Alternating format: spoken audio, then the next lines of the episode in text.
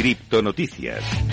Por fin tenemos buenas noticias para el mercado cripto. Te lo comentaba al principio y es que después de nueve semanas consecutivas en rojo, por fin le hemos dado la vuelta y de hecho puede suponer incluso un cambio de rumbo para el mercado cripto. Como te contaba, después de nueve semanas consecutivas de un cierre más bajo que el anterior, Bitcoin finalmente logró romper esta tendencia negativa y marcó su primera vela semanal verde desde finales de marzo. Eh, cuidado, desde finales de marzo.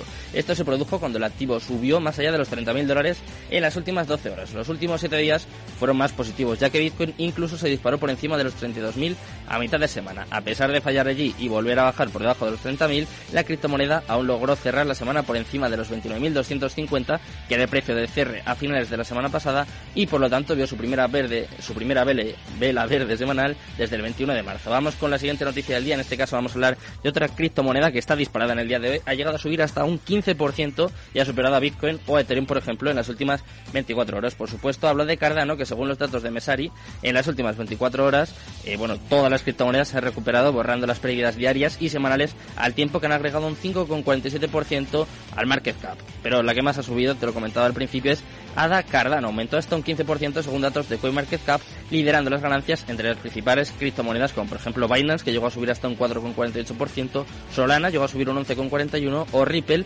también llegó a subir hasta un 3,64%. Bitcoin y Ethereum han llegado a subir hasta un 6 y un 7%. Ahora parece que recortaban un poco las ganancias, pero de momento tenemos un día muy positivo. ¿eh? Arrancamos el lunes, arrancamos la semana con mucha fuerza. Vamos con otra noticia, en este caso vamos a hablar un poco de deporte. No, lo siento, no vamos a hablar de Rafa Nadal, pero sí vamos a hablar un poco de fútbol. Y es que el club, el club brasileño de fútbol, el Sao Paulo, va a aceptar Shiba Inu, sí, como te cuento, Shiba Inu, la meme coin, para la venta de entradas. El club brasileño de fútbol, el Sao Paulo Fútbol Club, anunció la aceptación de la criptomoneda meme Shiba Inu como medio de pago para las entradas a los partidos del equipo.